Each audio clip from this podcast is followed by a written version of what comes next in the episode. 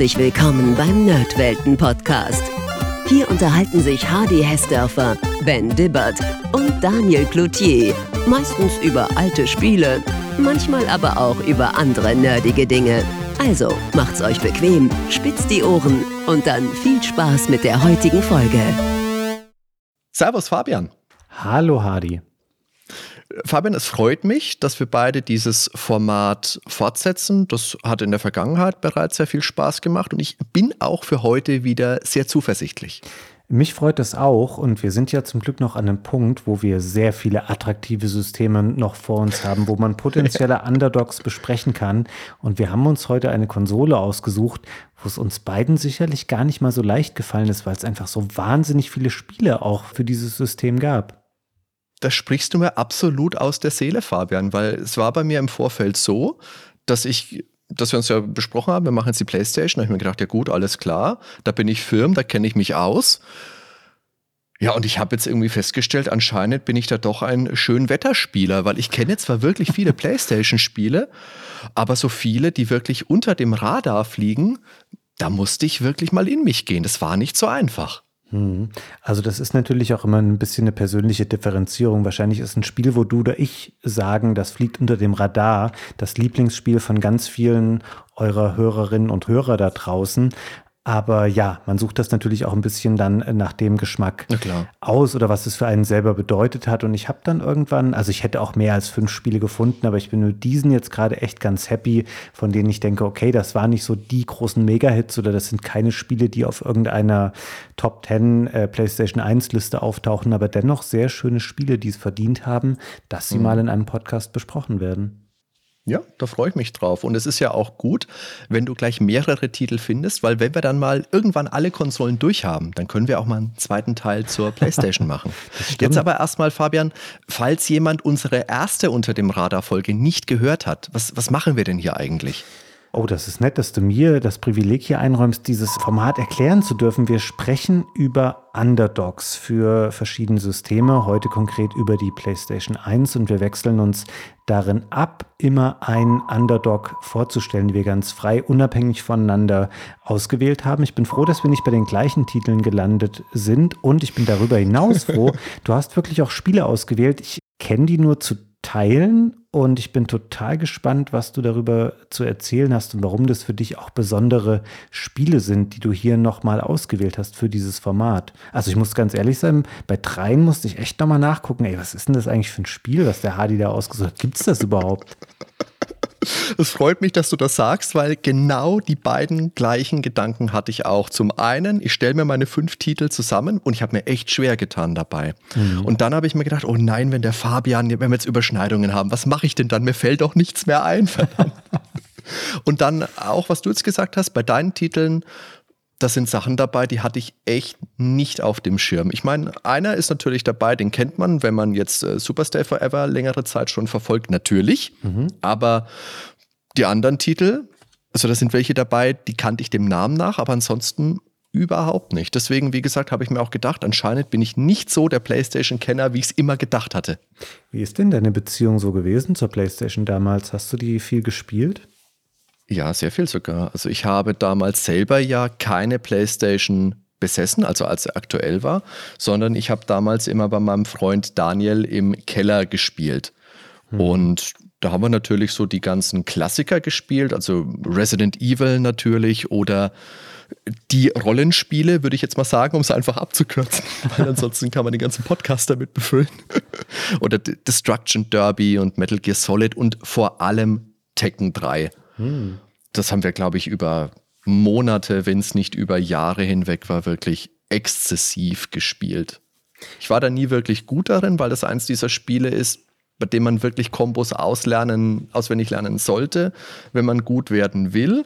Und wenn du dann Freunde hast, die die Konsole eben zu Hause haben oder sich unter der Woche auch öfter sehen, als mhm. du, der dann nur am Wochenende dazukommt, dann bist du halt im Nachteil aber habe ich trotzdem gern gespielt. Ich muss dazu sagen, diese 3D-Beat'em-Ups Ich fand die immer cool, aber es war nie so ein Genre, wo ich so extrem drin aufgegangen bin. Die waren anfangs natürlich cool, mhm. weil sie eben die 3D-Grafik hatten und dieses Genre auch in eine neue Dimension überführt haben. Aber das war sonst für mich eher was für zwischendurch. Aber auch abseits dessen, es gab ja so wahnsinnig viele tolle PlayStation 1 Spiele. Also, wenn du mich da gefragt hättest, ey, lass mal über die besten Spiele sprechen, das wäre auch richtig schwer geworden, wenn man das auf fünf hätte ja. beschränken sollen, weil ich konnte ohne Probleme, glaube ich, binnen 30 Sekunden zehn Spiele aufschreiben, wo ich sagen würde, das sind absolute Klassiker, die die Spielewelt geprägt haben, die es eben zuerst auf der PlayStation 1 gab. Warte kurz, Fabian. 30 Sekunden. Timer läuft. Ach so, ähm, Metal Gear Solid, Castlevania Symphony of the Night, ähm, Wipeout, Ridge Racer Revolution, Resident Evil 1 und 2, Final Fantasy 9, Final Fantasy Tactics, die Spyro-Trilogie, Tomb Raider und Tony Hawk's Pro Skater. Und das sind, was waren nur 20 Sekunden maximal. Ja, äh, ich habe jetzt äh, zwischenzeitlich wollte ich reinrufen, du betrügst, wenn du Resident Evil 1 und 2 sagst, aber du hast trotzdem mehr Titel noch genannt, passt schon. Ja, sehr gut.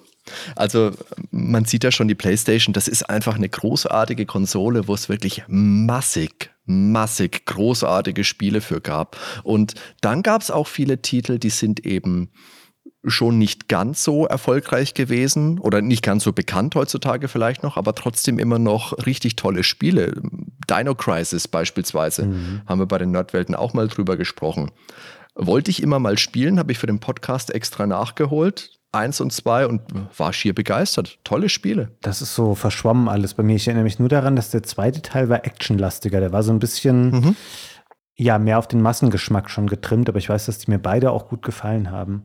Der zweite Teil war so eine Art, so ein arcadiger Shooter mit dieser Resident Evil Optik immer noch. Mhm. Das war flott, das war, wie gesagt, hatte mit den ganzen Survival-Horror-Spielen nicht mehr wirklich viel zu tun, aber es ist ein launiges Spiel. Also wirklich beides ganz andere Spiele, aber sehr gute Spiele. Schade, dass der dritte Teil dann so schlecht war und dass die Serie dann ihr im, im Nirvana verschollen ist. Der dritte Teil war das mit den Dinosauriern im Weltall, ne? Im Weltall, ja. Das ist immer die gute Idee. Es war aber Freitag der 13. schon scheiße.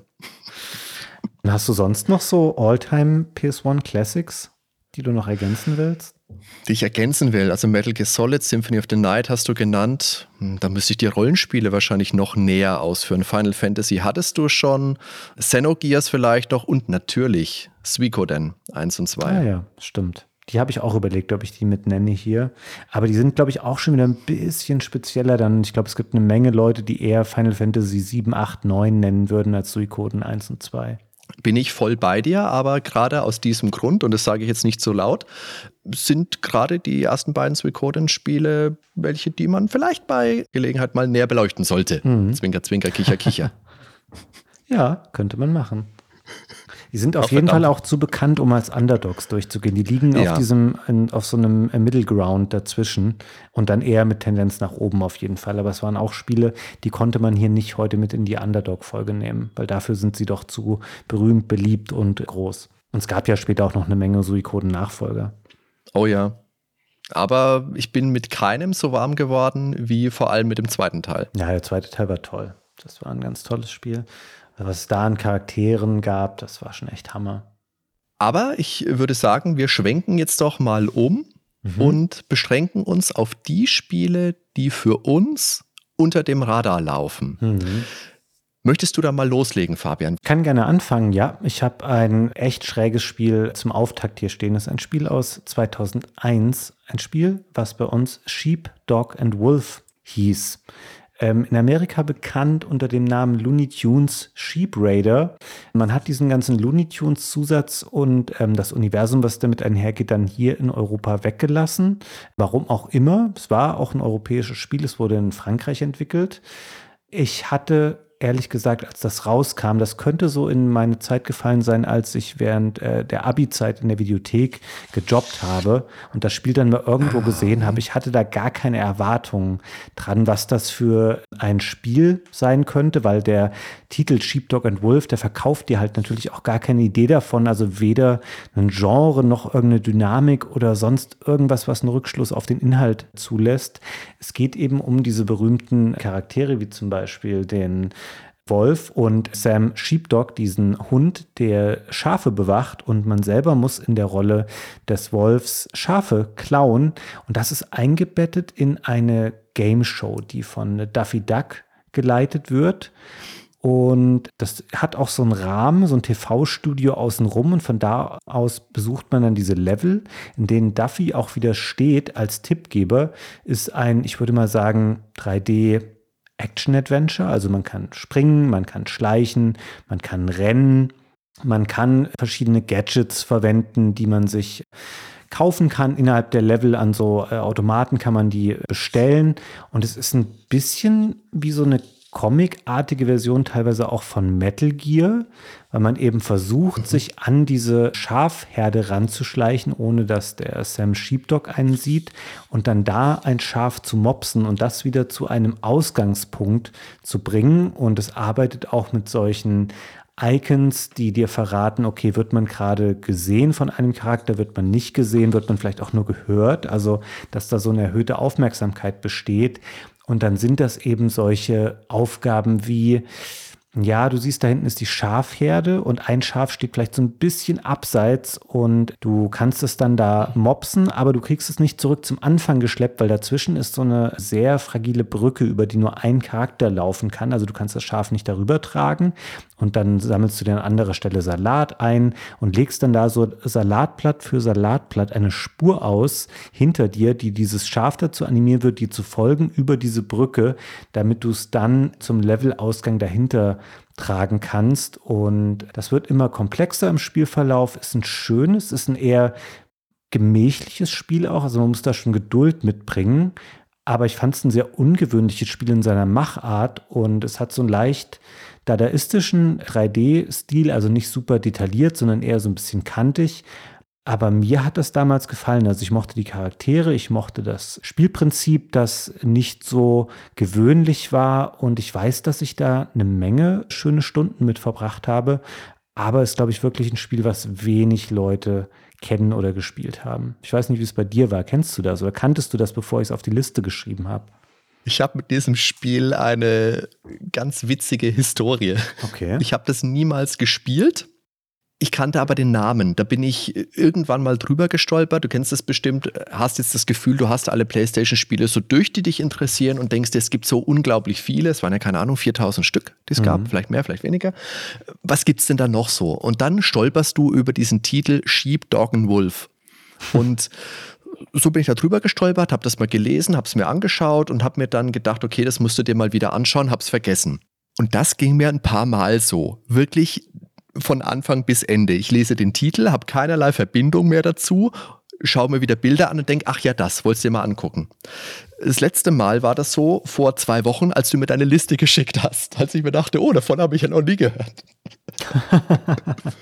ich finde es aber, also ich, in diesem Zug habe ich es jetzt wirklich auch erstmals gespielt. Mhm was mal Zeit geworden ist. Und du hast schon gesagt, es ist wie so ein Looney Tunes Cartoon. Und das ist, äh, wenn du sagst Wolf, meinst du natürlich den Kojoten, wo man wirklich den Kojoten spielt, der den Roadrunner immer jagen will und der die Schafe fangen will und der, der Duffy mit seiner, mit seiner Duffy Duck Stimme. Das ist wie wenn du dir eine Serie, eine Folge anschaust der Serie. Richtig, richtig schön, richtig toll. Und auch einfach spitzenmäßig präsentiert. Also das hat Kamerawinkel, das hat Storytelling wie ein Cartoon. Die Stimmen habe ich schon gesagt und ich fand diese Roadrunner-Cartoons, die fand ich immer toll, die habe ich immer gern geschaut. Jeder wollte mal diesem Kojoten zu seinem Glück verhelfen. Der sympathische Dauerverlierer mit dem großen Einfallsreichtum. Und Sorry, es mag ja keiner den Besserwisser, aber ich muss da kurz einmal einhaken. Das ist schon ein anderer Charakter, ne? Wiley Coyote und der Wolf Ralph, das sind unterschiedliche Figuren tatsächlich. Die sehen nur sehr, sehr ähnlich aus. Ach, wir spielen ja gar nicht den Coyote. Na gut, das wird erklären, warum das nicht äh, Sheepdog und Coyote, äh, Coyote heißt. Nee, ich kam nur darauf, weil, also ich weiß nicht, ob er im Spiel auch mal so genannt wird, aber ich habe dann irgendwo gelesen, dass der Charakter heißt Ralph. Und das ist ähm, Ralph Wolf und der Hund ist Sam Sheepdog. Das sind zwei eigenständige Figuren und ich glaube, wenn man das irgendwie nachliest, dann wird doch immer darauf hingewiesen, dass der Wolf sehr ähnlich ist dem Kojoten, aber das sind tatsächlich unterschiedliche Figuren. Na, siehst du mal, habe ich gedacht, ich bin der Klugscheißer, aber nein, ich werde eines Besseren belehrt. ja, aber hast recht, der schaut eins zu eins aus wie der Coyote. Jetzt bin ich ja total baff, ist mir nicht aufgefallen. Ta, na siehst du mal. Gut. Trotzdem ist es schön, diesen Charakter zu spielen und einfach mal ein bisschen Schabernack, ein bisschen, ein bisschen Chaos zu stiften. Hm, Finde ich auch. Aber an was hast du denn noch so gedacht beim Spielen? Also ich meine, so viele ähnliche PlayStation-Spiele gab es nicht, ne? Also ob ich jetzt wirklich den Vergleich zu Metal Gear gezogen hätte. Ja, hm, gut, es hat halt diese Schleichpassagen, aber die hatte ja Zelda Wind Waker beispielsweise auf dem GameCube hatte ja auch dieses Schloss, wo du rumgeschlichen bist am Anfang. Mhm. Ähm, hm, weiß ich nicht, ob ich den Vergleich gezogen hätte. Ja, bei mir ist das komischerweise immer so, dass wenn Spiele mit solchen Icons arbeiten oder solchen, okay, Charakter hört dich oder sieht dich System, dann muss ich immer sofort an Metal Gear denken. Also meine Kinder schauen ja relativ gerne TikTok. Mhm. Und da wird ja oft bei so Überraschungen dieses klassische Metal Gear. Überraschungsgeräusch verwendet, weißt du, wenn du entdeckt wirst. Und dann habe ich die Jungs mal darauf hingewiesen, hey, wisst ihr, was das für ein Geräusch ist? Nee, habe ich es ihnen erklärt und sie schauen mich mit großen Augen an und sagen, okay. ja, ja, andere Generation halt einfach. Absolut, total. Aber mit Sheepdog und Wolf, nicht Coyote, ist ein schönes Spiel an mir vorbeigegangen. Mhm. Aber äh, genau, was ich dich noch fragen wollte, weil du hast es jetzt gesagt, du nimmst an, dass du in der Videothek gearbeitet hast und so dazu gekommen bist, weil ich habe da wieder rückgeschlossen. Hm, wann kam das raus? 2001. 2001. Naja gut, da bin ich 20 geworden in dem Jahr und du dann auch. Hm, da weiß ich nicht, ob ich von mir aus das ähm, wirklich aus dem Regal mitgenommen hätte, wenn ich das irgendwo gesehen hätte. Deswegen hätte mich schon interessiert, wie du dazu gekommen bist. Mhm. So, äh, so, wie, wie Kid Clown. Das ist das Kid Clown unserer PlayStation-Folge. ah, ja, weiß ich nicht. Ich finde, das hat schon, also diese Looney Tunes, das hat so einen etwas altersloseren Humor, finde ich. Und mhm. auch wenn man das Cover sieht, das ist jetzt kein fröhlich buntes Cover oder so, sondern da ist ja auch dieser Wolf drauf und es ist relativ düster mit so einem roten Logo und ich glaube, er hat sogar so eine Art Besteck in der Hand. Messer und Gabel, ja. Genau, das gleich mhm. suggeriert, okay, es geht darum, dass er irgendwas fressen will. Also das Cover ist erstmal recht ambivalent, was das so angeht. Okay. Ich fand das auf jeden Fall, war es schon was, wo ich dachte, ach ja, da gucke ich mal rein. Aber mhm. sicherlich auch kein Spiel, für das ich in den Laden gelaufen bin, um es mir zu kaufen. Deswegen kann ich es mir mhm. am ehesten noch erklären, dass ich es darüber irgendwie kennengelernt habe. Und es würde ja zeitlich auch noch so ungefähr passen in diesen Zeitraum. Ja, aber das stimmt schon auch. Das ist dann langsam die Zeit gewesen, wo ich dann auch. Kam SpongeBob da schon? Den habe ich auch gern geguckt. Ja, muss, muss ich zu stehen. Hm. Hm, weiß ich nicht. Den ich kenne ich erst später dann, glaube ich. Also ob ich das 2001, was da schon SpongeBob gab? Ich glaube, das ist zu bald, ja. War das jetzt eine Überleitung, weil du mir jetzt gleich mit einem SpongeBob-Spiel um die Ecke kommst? Falls es da überhaupt fast, schon welche gab. Fast. Ähm, das müsste man wirklich mal eruieren. Aber ich würde jetzt behaupten, SpongeBob gab es dann erst für die PlayStation 2. Ja, ich glaube auch. Ja, das erste SpongeBob-Spiel ist von 2003. SpongeBob Revenge of the Flying Dutchman für die PlayStation 2. Hm. Und für den GameCube. Oh, und Game Boy Advance. Ah. Hätte auch noch für PlayStation 1 kommen können. Es gab ja Spiele bis ja. Mitte der Nullerjahre tatsächlich für die PlayStation. Aber da sprechen wir lieber nicht drüber, welche Spiele da am Ende noch so kamen. Die waren größtenteils nicht mehr so gut dann. Oder halt irgendwelche EA-Fortsetzungen von FIFA und hast du nicht gesehen. Die im Zweifelsfall dann auch nicht mehr so ja. wirklich besser waren als ihre Vorgänger. Okay, nein, also ich habe als ersten Titel hier auf meiner Liste kein SpongeBob, sondern ich habe ein Spiel namens Tearing Saga. Das ist von einem Herrn namens Shozo Kaga. Und jetzt haben da bestimmt viele erstmal Fragezeichen in den Augen, wenn ich das sage. Aber das ist der Designer der ersten Fire Emblem-Teile. Und da kommt dann vielleicht etwas Licht und Flackern in die Augen dazu. Ach, das ist das. Das sind jetzt allerdings nicht die Spiele, die bei uns erschienen sind, weil nach Europa kam die Reihe erst mit den GBA-Spielen sondern Shotsukaga, der hat wirklich die frühen Spiele für Famicom und für das Super Nintendo gemacht. Mhm. Und nach dem, ich glaube, das dritte Super Nintendo-Spiel, das war Fire Emblem Tracer 776, hat er Intelligent Software 1999 dann verlassen. Das ist so ein zu Nintendo gehörender Spieleentwickler. Die haben neben Fire Emblem auch die Advance Wars-Spiele gemacht. Mhm. Das gab es ja auch fürs Famicom. Oder Paper Mario. Und Shotsukaga hat dann ein eigenes Studio gegründet namens Tirnanok und hat dann eben ein PlayStation-Spiel entwickelt, das ursprünglich Emblem Saga heißen sollte. Und das ist ein relativ wenig subtiler Name, der verrät schon, dass er das Spielprinzip von Fire Emblem einfach unter einem anderen Namen fortführen wollte. Optisch war dieses neue Spiel auch schon sehr nah an den Vorgängern dran. Das lag auch sicher daran, dass da der gleiche Künstler dran gearbeitet hat wie an den letzten Super Nintendo, Super Famicom Spielen.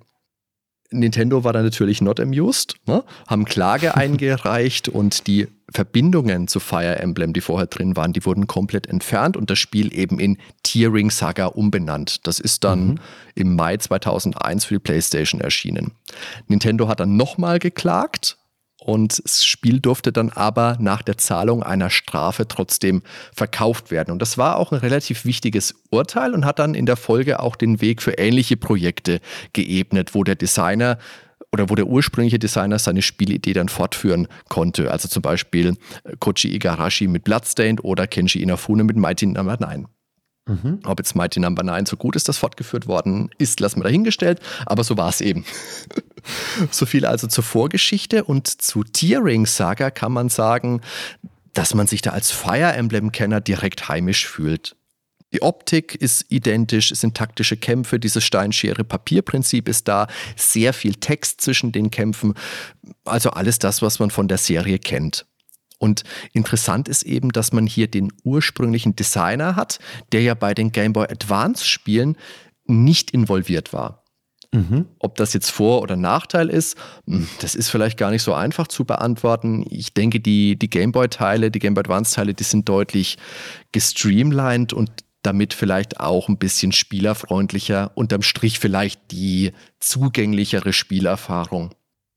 Tearing Saga ist natürlich ausschließlich in Japan erschienen. Es gibt aber einen englischen Sprachpatch. Und jetzt kann ich auch mal wieder Werbung machen für romhacking.net. Da kann man sich den ah. zum Beispiel besorgen. Hast halt dann natürlich zehn Minuten Zwischensequenzen drin. Ist halt immer die Frage, ob man die wirklich lesen will. ich bin ja jemand, der das gerne skippt.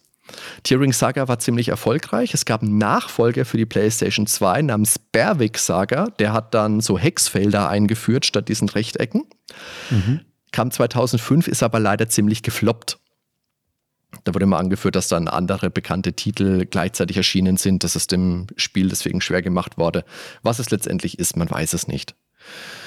Ja, und Tearing Saga, das habe ich erst vor hm, ein paar Jahren entdeckt, vor zwei oder drei, aber da war ich total geflasht, weil das mit jeder Pore Fire Emblem schreit. Das schaut wirklich aus wie ein Titel dieser Reihe in allem außer dem Titel.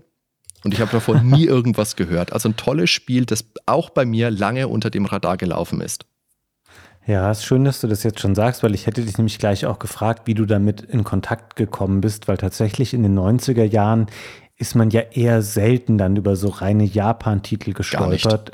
Ähm, plus, es war wahrscheinlich ja auch eher unspielbar in der, in einer Version, die noch nicht übersetzt war. Ja. Wie verhält sich das denn mit dem, ich ähm, benutze ja auch manchmal solche Patches von romhacking.net, um mhm. Sachen zu spielen, die sonst für mich nicht verständlich wären. Die Qualität ist natürlich immer so ein bisschen Hit or Miss. Es gibt immer so ein paar große Vorzeigeprojekte, die dann sehr gut sind, aber natürlich auch mal sowas wie, ja, das hat jemand mal so in seinem Kämmerchen übersetzt, der auch in seiner eigenen Sprache schon nicht, also ja, ja, weiß, nicht der, der beste Schreiber einfach ist und der tut sich dann vielleicht ein bisschen schwer. Merkt man das in der Übersetzung an oder ist das gut spielbar und auch ähm, so, dass man denkt, ja, das ist okay übersetzt? Ich finde, das ist eine sehr gute Übersetzung geworden. Und man muss ja gerade, jetzt wo wir vorhin äh, Suikoden gesagt haben, Ne? Das gab ja auch eine deutsche Version von Suikoden 2. Mhm. Äh, da ist Fire, ähm, sage ich schon Fire Emblem, Tearing Saga schon besser, deutlich besser. Mhm. Also das heißt, es hat auch das gleiche Fantasy-Setting wie Fire Emblem, so mit Bogenschützen, Magiern, Drachenreiter. Ja, ja, es ist im Endeffekt dir, wenn du den Titel nicht liest, du kommst in einen Raum rein, wo jetzt jemand dieses Spiel spielt und du denkst einfach, es ist ein Fire Emblem, das du nicht kennst. Mhm. Das schaut wirklich aus wie die PlayStation-Weiterentwicklung von Fire Emblem, dies ist. Okay, ja, ich kenne, ich muss sagen, es gibt eine Menge Fire Emblems, die ich nicht kenne, weil ich mhm. habe jetzt viele dieser 90er-Spiele, die es dann nicht übersetzt gab, auch, also ich habe die mal angeschaut, aber nicht wirklich dann nochmal ja, nachgespielt. Geht mir auch so, da gibt es ja. ja einige Titel. Und heute würde ich wahrscheinlich eher nochmal die Spiele auf dem 3DS oder so nachholen, die ich mhm. da noch nicht gespielt habe von. Aber ähm, schöner, schöner Pick den sicherlich auch viele Leute nicht auf dem Schirm hatten. Und ähm, schön, dass sowas heute dann natürlich auch auf Englisch mittlerweile spielbar ist. Ja. Möchtest du noch was ergänzen zu Tearing Saga? Nein, weil ich jetzt ganz gespannt auf deinen nächsten Titel bin, Fabian. Es ist ein Spiel, das auch ursprünglich aus Japan kommt. Wir kennen das ähm, von uns in Deutschland äh, unter dem Namen Rapid Reload.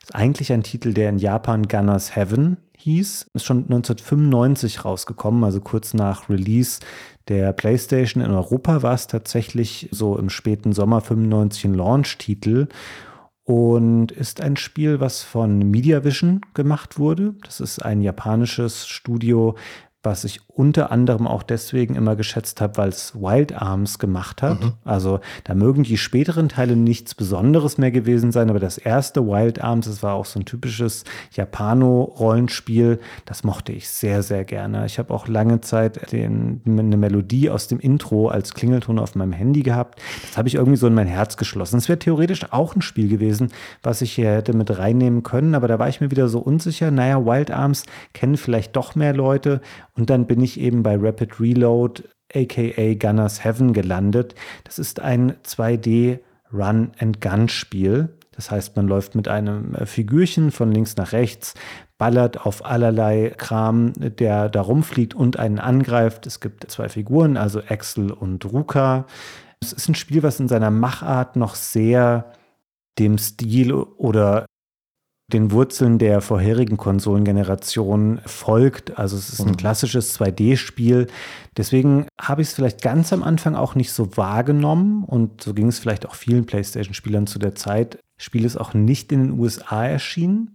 Da war es ja so, dass ähm, Sony kein Interesse ursprünglich hatte an 2D-Spielen auf der PlayStation. Die wollten halt diesen 3D-Hype richtig ausreizen und deswegen haben sie auch Spiele wie Parappa the Rapper zum Beispiel kaum in die USA geschafft. Also das war echt ein Glücksfall in den Anfangszeiten der PlayStation. Rapid Reload nur in Europa und Japan erhältlich. Es gibt sechs Level, es gibt mehrere Waffen, die man durchschalten kann mit diesen Figuren. Also sowas wie den Standardblaster, Flammenwerfer, zielsuchende Laser oder so eine Waffe, die in mehrere Richtungen auch schießt. Und die beiden Charaktere, also Axel und Ruka, haben unterschiedliche Waffen und sie haben auch so eine Art Greifhaken, durch den man sich nochmal etwas dynamischer bewegen kann. Und es hat ein ganz interessantes Punktesystem, das quasi die Effektivität der eigenen Angriffe beeinflusst. Also man sammelt durch gutes Spielen diese Points ein und dann fallen die wieder Richtung Null, solange man das nicht weiter aufbaut. Und wenn man diesen Zähler hochhält, dann sind die eigenen Angriffe stärker. Und das motiviert einen so ein bisschen dazu, schnell und gut und gründlich zu spielen. Und dann kann man sich in so einen richtigen Rausch reinspielen.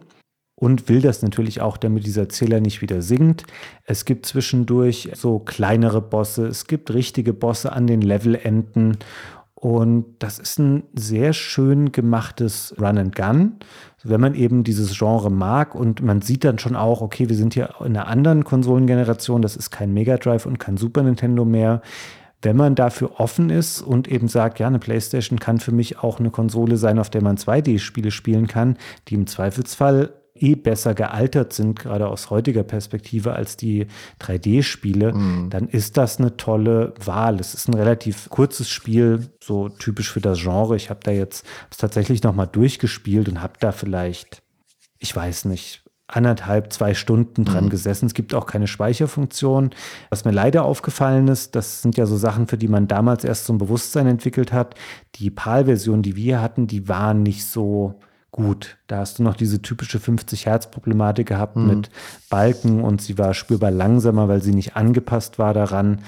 Aber Mai, wenn man es nicht weiß und nicht die japanische Version im Direktvergleich hat, dann geht das schon klar. Und ich finde, es ist ein echt schönes, klassisches 2D-Action-Spiel. Nicht der typische PlayStation-Pick, aber dafür sind wir hier auch bei den Underdogs. Unbedingt. Ist es ja. denn ein Spiel, was dir bekannt war?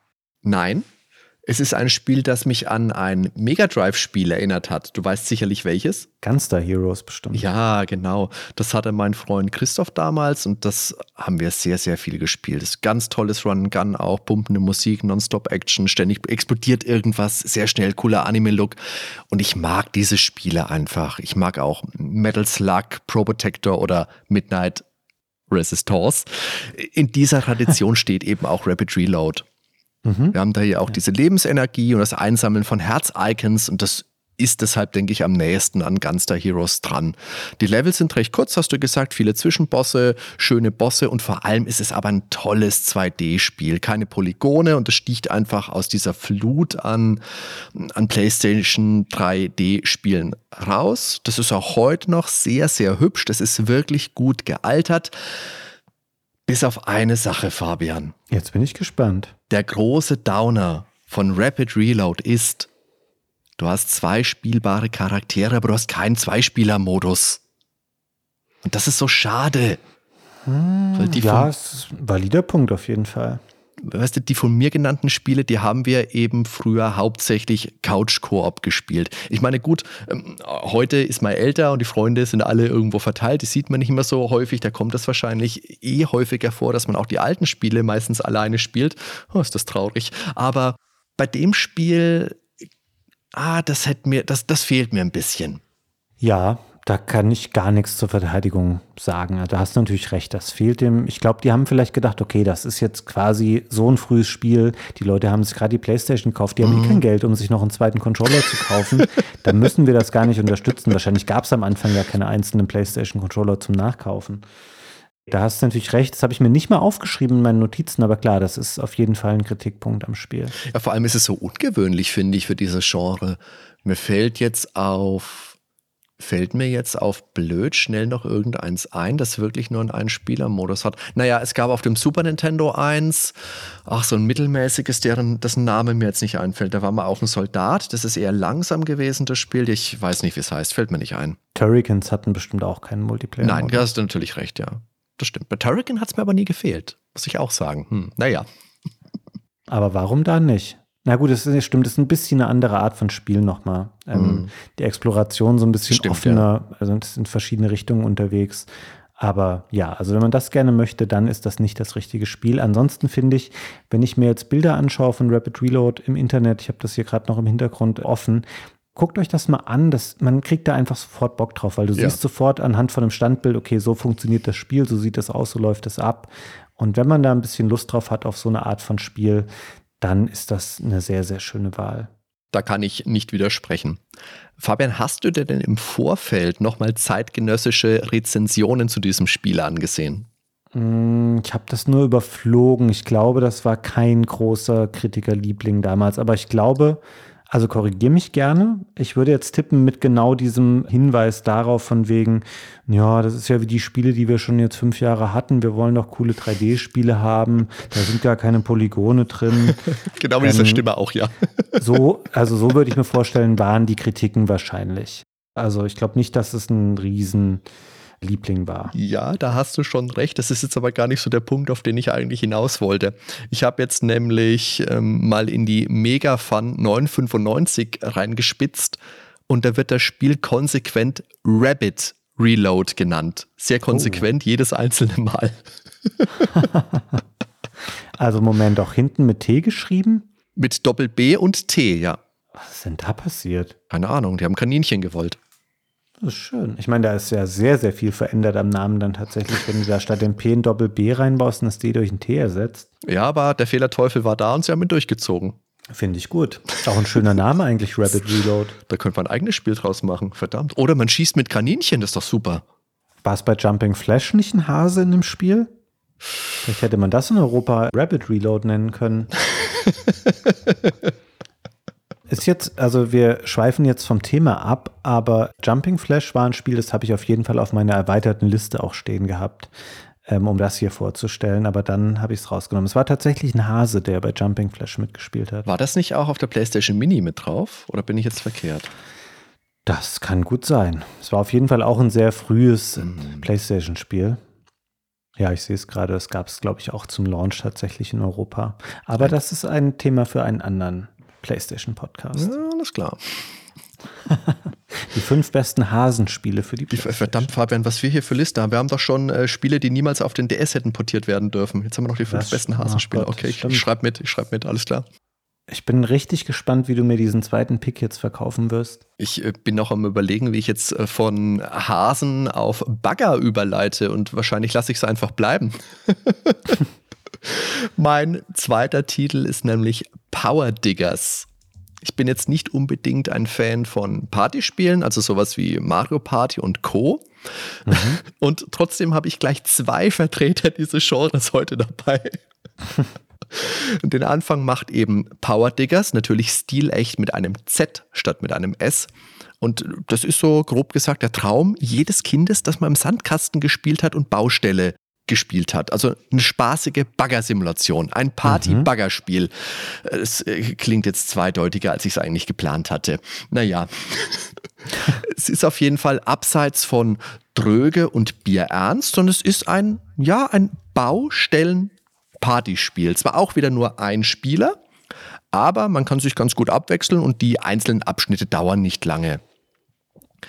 Das erschien 2000 in Japan und 2001 auch in Europa und den USA, also auch eher spät. Und das mhm. kam in Japan mit so einem großen gelben Controller mit, mit zwei Hebeln, also wie so eine richtige Baggersteuerung. Mhm. Das gab es bei uns leider nicht, weil, Fabian, du weißt es, wir hatten ja nichts. Ja, es ist natürlich auch super special, also für sowas so einen riesigen Controller zu bauen, den du wahrscheinlich für nichts anderes verwenden ja. kannst und willst. Das muss man auch schon wollen dann. Ja, richtig. Und es lässt sich auch mit dem normalen Controller gut spielen, ohne dass man irgendwas vermisst. Und dann baggerst du da halt so fröhlich vor dich her, belädst LKWs, reißt Fassaden nieder und düst aber auch durch Parcours. Es gibt dann aber natürlich auch besonders witzige Stellen, wo man beispielsweise ein, ein Auto platt machen darf oder Schildkröten mit der Baggerschaufel aus dem Pool rausfischt oder einen engen Parcours über den Wolken absolvierst oder natürlich Soße auf riesige Teller verteilst. Ne? Warum nicht? Warum nicht? Alles unter Zeitdruck und mit so einem Punktebelohnungssystem. Das gehört zu Taitos Desha de Go-Reihe. Die machen sonst eigentlich so Zugsimulationen. Und dafür gab es eben auch immer speziell designte Controller. Also da konnte man zum Beispiel mit dem Shinkansen herumfahren. Mhm. Das ist jetzt weniger mein Fall, aber Power Diggers zwischendurch macht schon mal Laune. Wie gesagt, nur schade, dass ich diesen Controller nie hatte, obwohl er letztendlich ja als Staubfänger sein Dasein gefristet hätte. Aber für den Moment des Spielens, finde ich, ist das eine ganz coole Erfahrung. Es gab ja auch für die, für die erste Xbox gab es ja auch so ein Mac-Spiel namens hm, Steel Battalion. Richtig. Da gab es auch so einen übertrieben großen Controller, also eine Steuereinheit, Fabian. Kanntest du das, so Spe Spezialcontroller? Ja, früher war das natürlich mein Ding. Ich habe mir auch lange Zeit die Wohnung vollgemüllt mit allerlei Gitarren und Drumsets mhm. und solchen Sachen. Da war ich mal sehr dahinter. Zum Leidwesen meiner Nachbarn damals mit dem, also Drums sind immer schwierig in mhm. Mietwohnungen. Aber ja, klar, ich bin da mittlerweile ziemlich von weg, weil man die Sachen dann doch eher selten benutzt, also auch ja. Angelcontroller. Und das sind auch typische Artikel, die ich so zu Beginn meiner Redakteurslaufbahn immer testen musste, sowas von wegen, ja, da ist ein neuer Controller reingekommen von Third-Party-Hersteller so und so, guck dir den mal ja. an, bitte. Eine Menge von diesen Sachen gesehen und besessen, aber tatsächlich den Bugger-Controller, ich kenne ihn auch nicht. Ich muss auch gestehen, Hardy, ich habe dieses Spiel immer, ich dachte, das hieß Power Shovel. Ja, das ist die US-Version. Ah, okay. Oder bin ich jetzt verkehrt? Kann auch sein. Das kann schon, das kann schon sein, dass das Power Shuffle bei uns muss so die US-Version sein, ja. Ja. Ist das so ein bisschen wie Blastcore auf dem N64 auch gewesen? Oder ist das eine mm, andere Art von Nein, Spiel? Nein, Blastcore ist ja wirklich ein Spiel, wo du durch den Level durchsaust und alles platt machst. Ah, und hier sind die einzelnen Abschnitte 30 Sekunden vielleicht lang. Und da stehst du auf der Stelle und musst dann beladen, musst deinen Bagger steuern, hier die Schaufel betätigen, dann den Arm heben, dann den Bagger drehen und dann abladen. Also das mhm. ist. Mh, mm, es kann schon auch hektisch werden. Es ist aber, glaube ich, für eine längere Spieldauer ist es dann einfach zu monoton. Also ich mhm. denke, da ist der, das N64-Spiel dann schon das abwechslungsreichere, das bessere. Aber für zwischendurch ist Power Diggers eine ganz nette Erfahrung. Würdest du das heute auch noch spielen oder würdest du es noch empfehlen, zumindest es heute noch zu spielen? Das kommt drauf an, wie man drankommt. Ich habe jetzt nicht geguckt, was das kostet. Hm, wenn man da jetzt, keine Ahnung, für fünf bis zehn Euro mal drankommt, dann ist, man, ist das schon was, was man aus dem Regal ziehen kann und wo man schon auch mit Freude haben kann. Ja, natürlich braucht man jetzt nicht erwarten, hier, ich spiele das jetzt länger als eine Stunde. Hm. Aber für zwischendurch kann man das durchaus mal machen. Ja, ist eine Wissenslücke bei mir tatsächlich. Also ich meine, du hast es jetzt empfohlen, vielleicht muss ich das doch nochmal nachholen. Und um dann nur zu wissen, okay, so spielt sich dieses Spiel, damit ich das einmal einfach ja. gesehen habe. Wie kam das denn damals so an? Ich habe parallel jetzt mal geschaut, die deutsche Maniac hat das ja recht gut Abgewatscht. damals mit. Nee, die haben 82 Prozent gegeben. Oh, dann bin ich verkehrt, weil ich hatte jetzt einen deutschen Test im Kopf gehabt, der eher so 50 Prozent war. Kann aber sein, dass ich da jetzt auch verkehrt bin. Ja, ich habe nur die Fun Generation. Nur 82. No, das ist doch super. Bombenspiel. Ich das gut. Ihr habt dir sehr die deutschen Texte bemängelt. Die seien sehr schlecht. Weiß nicht, ob du das bestätigen kannst. Ich glaube, ich habe tatsächlich die englische Version gespielt. Und hier ist es auch eher ein Import-Test, was ich jetzt hier vor mir habe. Hm, hm, hm, naja, so oder so. Ich meine, wichtig ist, dass es dir gefallen hat und deswegen hast du ja. es ja auch ausgewählt. Jetzt muss ich dich aber noch mal kurz was äh, fragen, so ein bisschen ja. off-topic auch mal wieder. Wenn du als Redakteur die ganzen Controller getestet hast, hattest du auch mal den PlayStation Wu-Tang Controller in der Hand? Ja, es gab einen Wu-Tang Controller. Oh, war das PlayStation 1 noch? Ja, Shaolin-Style. Nee, ja, nee, ich habe ja erst also erst, ich habe 2003, glaube ich, angefangen damit und okay. da war natürlich, da gab es noch PS1-Spiele, aber der Fokus lag schon ganz klar auf PS2 zu der Zeit damals. Also Schade. ich kenne tatsächlich, oder ich habe ihn nie testen müssen oder damit gespielt mit dem Wu-Tang-Controller. okay. Dann, wenn du fertig bist mit Power Diggers, ist ja eine ganz andere Art von Spiel äh, jetzt ausgewählt. Es ist ähm, ein Spiel namens Clonoa. Jetzt mag man diesen Namen in jüngerer Vergangenheit vielleicht gerade mal wieder gehört haben, mhm. weil da eine ähm, Neuauflage für kommt, äh, später im Jahr 2022, in dem wir diese Folge aufnehmen. Aber für die Leute, die es nicht kennen, es ist ein Spiel, was von Namco damals gemacht wurde, kam auch eher noch so in der Frühphase der PlayStation, würde ich sagen. Es kam 1997 und es war ein ähm, sogenanntes 2,5D-Spiel, nennt man sowas. Ich weiß nicht, ob mir das damals schon bewusst war, wahrscheinlich nicht. Hm. Also man bewegt sich im Grunde auf zweidimensionalen Pfaden, aber alles ist in 3D gebaut und es ist ein Jump'n'Run-Spiel, wo man als eine kleine tierische Figur eine Traumwelt retten muss und im Grunde auch sehr simpel angelegt, weil du hast eigentlich im Wesentlichen sowas wie Springen und Schießen als Aktionen. Du springst nicht auf Gegner drauf, um die zu eliminieren, sondern wenn du sie anschießt, dann sammelst du sie quasi ein und kannst sie dann benutzen, um sie als Projektile zu verwenden oder du kannst sie äh, verwenden, um so einen Doppelsprung-Boost auszulösen. Und da es eben im Grunde eine dreidimensionale Welt ist, kannst du sie auch in, die, in den Hintergrund werfen, um dort mhm. irgendwas einzusammeln oder irgendwas auszulösen. Und es gibt dann auch immer wieder so kleine Rätselelemente, wo ich mich dann frage, okay, wie erreiche ich denn bestimmte Punkte? Also zum Beispiel ist dann irgendwas sehr weit oben und ich weiß, okay, da muss ich erst mit einem Doppelsprung hin und dann noch dies und das machen. Und man soll auch nicht einfach nur durchlaufen, sondern es gibt dann immer noch so diversen Sammelkram, wie so gefangene Figürchen, die man retten muss. Und sehr, sehr schöner Stil, also wirklich hübsche Grafik für die damalige Zeit, sehr japanisch. Mhm. Aber das ist ja erstmal nichts Schlimmes, sondern Nein. also ganz im Gegenteil, sehr schöne Atmosphäre. Die Levelwahl findet auf so einem, weiß gar nicht, ob es dafür einen Fachbegriff gibt. Ich nenne das so Aufklappbuch, also was dann da so flach liegt und dann poppen da so diese Level hoch, die man mhm. auswählen kann. Ja. Es ist ein recht großes Spiel für einen Jump'n'Run der damaligen Zeit. Es gab auch schon eine Speicherfunktion. Das heißt, man hat nicht immer wieder von vorne begonnen dann ähm, mit den ganzen Levels, weil man braucht schon so ein halbes Dutzend Stunden ungefähr. Und ich bin da einfach voll drin versunken, weil es war ein Spiel, was sich für mich bekannt anfühlt in der Art und ich war immer schon großer Jump'n'Run-Fan, aber trotzdem habe ich gesehen, ah, guck mal, das nutzt die PlayStation schon aus, weil alles hier ist 3D, auch wenn ich eben nur in Anführungszeichen von links nach rechts laufe, dann war das eine sehr schöne Nutzung der Hardware in einer Ära, wo noch nicht alles offene 3D-Welten Jump'n'Runs waren nach dem Muster von Mario 64, was es natürlich schon gab, aber es war eine andere Facette, wie man sowas auch zu der Zeit damals noch machen konnte. Und ich habe mich da einfach für immer drin verliebt in diese Serie, die jetzt nie so richtig krass durchgestartet ist. Es gab hm. noch zwei GBA-Spiele. Das waren dann wirklich eher klassische 2D-Jump'n'Runs, auch ganz schön. Es gab noch ein Action-Rollenspiel für den GBA, das gab es aber leider nicht im Westen, deswegen kenne ich es nicht wirklich. Und es gab noch ein ähm, Jump'n'Run-Sequel für die PS2. Das fand ich auch gut und kurioserweise nach dem PS2-Spiel noch ein PS1-Spiel dann. Das war aber ein Beachvolleyball. Da weiß ich noch, wie ich damals dachte, hä, wieso gibt es denn jetzt ein Clonoa Beachvolleyball? Aber auch ein ganz cooles Spiel, halt völlig anders und dann gab es nochmal eine Wii-Neuauflage von ja. Teil 1 genau. im Jahr 2008.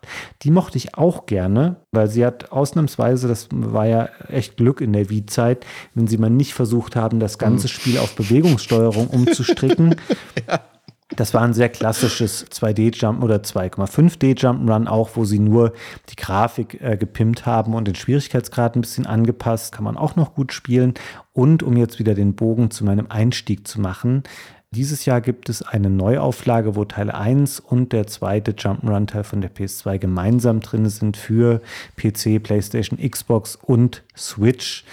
Allerdings, wir machen ja hier die PS1 Underdogs. Die Neuauflage von Teil 1 basiert meines Wissens nach in dieser Sammlung dann auf der Wii-Version. Das heißt, wenn man wirklich das Urfeeling haben möchte, dann muss man die PS1-Version spielen. Und dadurch, dass es eben auch ein Spiel ist, was ja eher so ein Zwischending ist zwischen 2D und 3D, ist sehr gut gealtert, finde ich, kann man heute echt noch spielen, hat mir wieder viel Freude gemacht, ohne dass ich dachte, ah, okay, so war es in meiner Erinnerung und so ist es wirklich, sondern das ist schon noch so, wie ich es in Erinnerung hatte und immer noch ein sehr spaßiges Spiel. Wie sind deine Erfahrungen mit Clonoa? waren damals sehr begrenzt, obwohl ich jetzt in der Recherche gelesen habe, dass der Director ja Hideo Yoshizawa war. Und das ist ja äh, der Ninja Gaiden-Macher. Ne, vom NES, die alten Ninja Gaiden-Spiele, die fand mhm. ich ja mhm. großartig. Und mein erster Gedanke war, als ich Clonor so gesehen habe, ich meine, ich kannte das Wii-Spiel auch eher nur von Bildern, weil ich halt mhm. Klonoa gesehen habe und mir immer gedacht habe, was will das denn für einer sein? Der hat mich direkt an diese ganzen Maskottchenspiele erinnert. Weißt schon, Arrow the Acrobat meinetwegen, super Name übrigens. Oder, oder Babsy oder Cool Spot. Und dann natürlich, was ist denn jetzt Klonoa überhaupt für einer? Ist es eine Katze mit Schlappohren oder was will das für einer sein? Keine Ahnung. Ist halt sehr knuffig, ist sehr niedlich und mich hat der Look dann aber initial an Super Mario Sunshine erinnert. Also so der erste Level, weißt du, Spitzenwetter, oh, ja. kleines Dörfchen, dieses Breeze-Scale im Grünen, Windräder, die entspannte sphärische Musik dazu. Halt natürlich kein 3D, hast du schon gesagt, sondern 2,5D, was ein schöner Kompromiss ist aber das ist einfach ein tolles Spiel, so ein kompetenter Plattformer. Da ist es auch sehr schade, dass der an mir vorbeigegangen ist. Und so putzig, wie das am Anfang tut, das Spiel, ist es ja gar nicht. Weil so in der Mitte des Spiels da will Clonor dann zurück in dieses Dorf und will da seinen Opa warnen. Und jetzt Spoiler natürlich, dann, dann stirbt der Opa. Das ist ja ganz schlimm. Fabian, mhm. das ist ja voll traurig. Und ja, das Ende vom Spiel ist ja auch traurig. Also das wollen wir jetzt nicht im Detail spoilern, aber es gibt da auf jeden Fall eine große ähm, Fanbasis, die auch eben Wert genau auf diese Story legt und auf ja. das, was dir zwischendurch da erzählt wird, ähm, weil da schon viel Arbeit reingegangen ist und auch das natürlich eher ungewöhnlich in diesem Genre. Mhm. Also klar, ich, ich muss da auch ganz offen sagen, bei einem Jump'n'Run, ich lege da jetzt nicht den allergrößten Wert drauf, aber ich finde es auch schön, wenn da jemand versucht, eben wirklich eine Geschichte einzubauen, die nicht nur ist von wegen, ja, lauf mal durch 32 Level, am Ende steht die Prinzessin, that's it, ähm, sondern die haben da schon versucht, auch so ein kleines Universum zu erschaffen und dich teilweise auch ein bisschen emotional ja. abzuholen zwischendurch. Klar, auch das noch eine Stärke auf jeden Fall dieses Spiels. Das ist ein Spiel, das auf jeden Fall viel mehr Tiefe hat, als man initial annimmt. Ja, mhm. insofern auch ein Spiel, das unbedingt hier auf diese Liste muss. Eine schöne das, Wahl. Das finde ich auch. Ja, dann äh, habe ich mein nächstes Partyspiel. Ja, aber äh, das nächste und ich verspreche ja auch das letzte Party-Minispiel auf äh, meiner Liste. Das ist Incredible Crisis aus dem Jahr 1999 und das lässt sich vielleicht noch ein bisschen eher mit äh, WarioWare vergleichen. Mhm. Also deutlich überdrehter als Power Diggers. Und der Name Incredible Crisis, der klingt erstmal nach, keine Ahnung, Weltuntergang, das Ende der Zeit-Setting. Und das ist doch gar nicht so weit davon entfernt, weil im Spiel geht es darum, Oma hat Geburtstag und die Familie muss Geschenke besorgen. Das ist ja für viele auch ein Schreckensszenario. Eieiei, was schenke ich der Omi bloß? Ich finde das eine super Ausgangslage für ein Spiel auf jeden Fall. Es bleibt auch super strange. Also das ist ehrlich gesagt jetzt auch kein Spiel, das ich als großen Klassiker bezeichnen würde. Ne?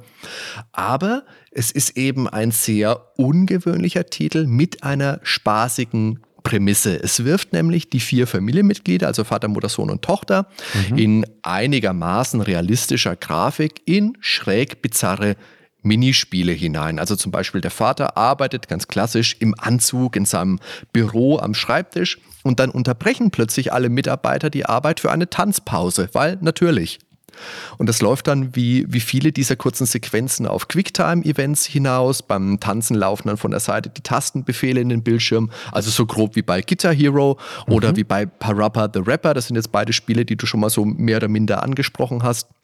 Und zu Parappa hast du ja mit dem Gunnar auch eine sehr schöne Folge schon gemacht. Und auch bei Incredible Crisis spielt Musik eine sehr wichtige Rolle. Das wurde nämlich von der Gruppe Tokyo Ska Paradise Orchestra musikalisch untermalt und der Name ist auch selbsterklärend. Also es ist Ska-Musik, Upbeat, Good Vibes, gute Laune Musik. Da denkt man an die, mh, mm, an die Mighty Mighty Boss Tones oder an Goldfinger, weißt schon, deren mhm. Superman auf dem Tony Hawk 2, ja. 2 Soundtrack war das, gell? Ja, genau. Also ja, solche das Musik. Könnte auch eins gewesen sein. Meinst du? Ich bin nicht sicher gerade. Auf einem Skateboard-Spiel, einigen wir uns darauf. Und das trägt für mich einfach sehr viel zum Erlebnis bei. Dann gibt es dann nach dem Tanzen geht es natürlich weiter. Dann flieht man in Jäger des verlorenen Schatzes Tradition vor einem sich verselbstständigen, äh, vor einer verselbstständigen Abrissbirne, die ins Büro gerollt kommt. Dann muss man unter Zeitdruck im Rettungswagen Fragen beantworten, um zu beweisen, dass man noch lebt, mit so Multiple-Choice-Rechenaufgaben. Also es wird sehr wild, sehr hektisch. Ähm, in einem Minispiel muss man dann eine goldene Statue gegen ein passendes Gewicht austauschen. Also die Entwickler waren offenkundig große Indiana Jones-Fans und man spielt im Verlauf, wie gesagt, die ganze Familie und es ist zu jeder Zeit wild, es ist zu jeder Zeit schräg und am Ende feiert man dann halt mit Omi Geburtstag. Ich finde das sehr schön.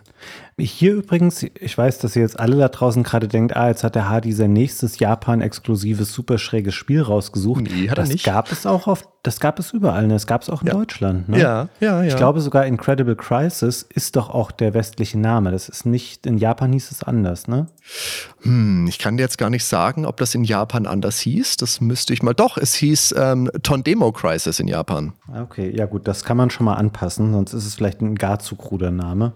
Ich erinnere mich da auch ganz dunkel dran, dass es das damals gab. Ich habe das aber, also, wo ich dann das gelesen habe, dass da auch irgendwie getanzt wird und sowas, dann ja, kam mir da so leichte Erinnerungen wieder zurück. Aber ansonsten, ich hatte das, das war völlig untergebuddelt bei mir, dieses Spiel. Aber ich weiß, dass ich das damals mal irgendwie gesehen habe. Aber ist natürlich auch ja, wird es damals nicht so leicht gehabt haben auf dem Markt. Nein. Incredible Crisis, ich hätte da eher an sowas gedacht, wie das hat irgendwas mit den Lightgun-Shootern äh, so wie Time Crisis zu tun. Ja, aber du hast dann, dann hast du dieses Logo auf dem Cover, das sieht ein bisschen aus wie das Logo von dieser Skateboard-Marke Titus. ähm, so ist, sieht dieses Incredible Crisis aus. Und da drüber ist so ein roter Kopf, dem irgendwie so vor Wut oder was auch immer oder Panik so Dampf oben aus dem Schädel ploppt. Also äh, völlig schräg einfach. Aber das ist so ja das japanische Cover. Das ist das japanische Cover. In ja, Europa ist es nicht viel besser gewesen. Ja, da hast USA du den sah es auch so aus, da bin ich mir ziemlich sicher. Aber sag mal, wie das japanische aus, äh, das europäische dann aussah. Ich dachte. Na, da hast du so in Anime-Stil oder in Manga-Stil gezeichnet den Vater, der gerade zwischen Hochhäusern hinabstürzt und die Hand nach vorne hält. Klingt jetzt erstmal ziemlich weird, nicht vor Augen hat, aber ein Typ, der von Hochhäusern abstürzt. Aber ja, es ist so sehr comicartig überzeichnet. Aber ich glaube, das, was ja. ich beschrieben habe, war zum, also ich bin mir sicher, dass das US-Cover auch Ja, so kann, kann sein, dass es vielleicht auch in unterschiedlichen Ländern unterschiedliche Cover hatte, auch in Europa. Mag ja sein. Ja, aber ist auf jeden Fall ein Spiel, was, glaube ich, nicht leicht zu vermarkten Nein, es halt in der Videogames ist es auch total abgewatscht worden, hat 50 Prozent bekommen und wenn du die Videogames gelesen hast, liest ein 50 Prozent Test, das kaufst du dir ja nicht für dein Geld.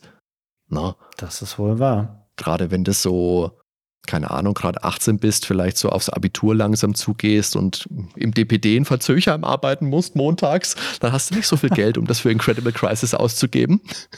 Das ist wohl wahr. Was hier ganz interessant ist, da steckt ein Studio dahinter namens Polygon Magic. Ich glaube, dass das heute noch existiert. Also man findet zumindest die Homepage noch, auf der ich allerdings nichts verstehen kann und ich habe da in der Recherche jetzt nicht auf die Schnelle eine englische Version gesehen und die haben auch schon, die haben echt die haben nicht nur für PlayStation-Spiele gemacht, auch für den Nachfolger, für die Xbox, für den Game Boy, für den GameCube, für den Nintendo DS und die Wii. Aber das ist irgendwie so ein sehr unbekanntes Studio, so, obwohl die echt viel gemacht haben, gibt es da wenig, also ich glaube, deren komplettes Line-Up wären so typische Titel, die man irgendwie in so eine Underdog-Folge packen kann, aber scheint trotzdem funktioniert zu haben für die. Ich mache die nächste Notiz für die nächste Folge. Ja, okay. Ich kenne aber von dieser Liste, ich habe jetzt auch gerade auf, das Einzige, was mir wirklich was sagt, ich meine, Galarians sagt mir was auf der Playstation, habe kein Bild dazu. Das ist, glaube ich, auch so ein Survival-Horror irgendwas. Müsste ich gleich mal gucken.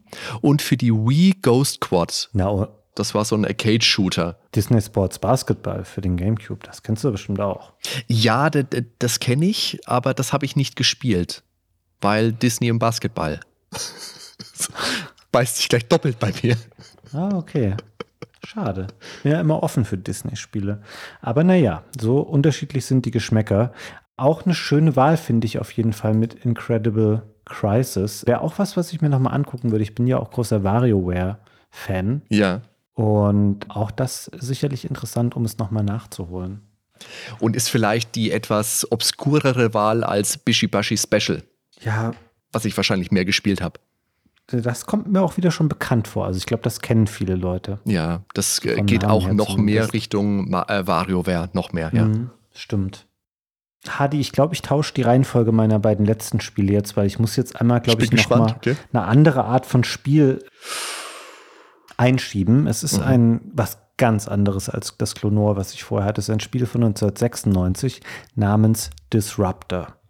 Da tue ich mich unglaublich schwer damit einzuschätzen, wie viele Leute das kennen. Ich habe das ähm, sehr gut im Gedächtnis und weiß, dass ich das damals direkt hatte und spielen wollte und es auch toll fand. Mhm. Es ist ein Ego-Shooter. Also wirklich so, wie man es denkt, so wie die Mitte der 90er Jahre auch waren der relativ lange in der Mache war. Der sollte ursprünglich mal für das 3DO erscheinen und stammt von einem Studio namens Insomniac Games.